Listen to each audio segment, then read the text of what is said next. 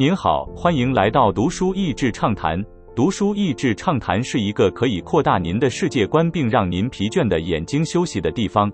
短短三到五分钟的时间，无论是在家中，或在去某个地方的途中，还是在咖啡厅放松身心，都适合。二零一九年盘踞美国许多书籍排行榜的这本书，因为不是我平常会读的种类。然后本人也常常怕被出版商花大量行销洗脑。此书作者是颇具名气的咨商师，他的故事开始是在他失恋的时刻，看见自己深陷痛苦，所以决定寻求心理咨商协助。在同时，他也仍然对不同的病患进行咨商。当两个角色同时在他身上存在时，就这么激发出一些有趣的观察。他的病人包括机车的好莱坞制作人。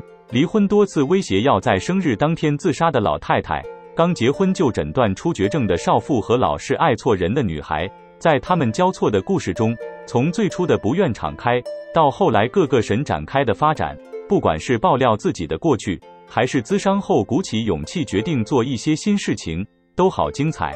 发现看似机车的人竟有温柔的一面，一些冷硬个性的背后，是害怕面对真实的自己，而面对人生尽头的人。又如何用各种创意，让自己在看似束手无策中夺回自己的人生定义权？作者在自己和别人的挣扎当中，看见不管是什么样的人，那个与人连结的渴望和挫折，是大家共同学习的课题。他也得以思考：许多人长期沉溺在不快乐中，是真的无法快乐，还是用这个方式对抗人生的不确定性？这本近乎短篇小说形式的书，真的写作功力超强。好笑又还算有深度，读起来非常享受。据说已经被 ABC 买下版权，要拍成影集了，拭目以待。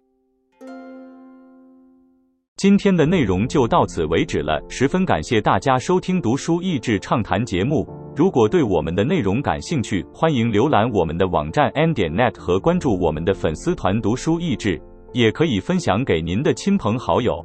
欢迎继续关注我们下一期节目，下次见。